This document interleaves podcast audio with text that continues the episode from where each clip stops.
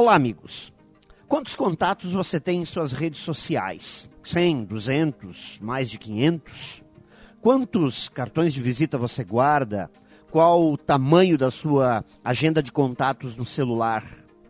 Agora responda: quantos são contatos efetivos? Quantos estão alinhados com o seu jeito? Quantos efetivamente você conhece?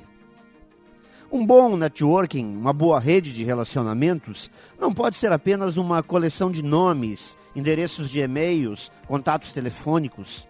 Ela precisa ter relevância, é preciso ter conexão.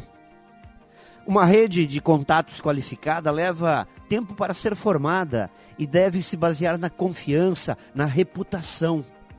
Se você não tiver um vínculo com a pessoa, manter seu contato torna-se pouco relevante.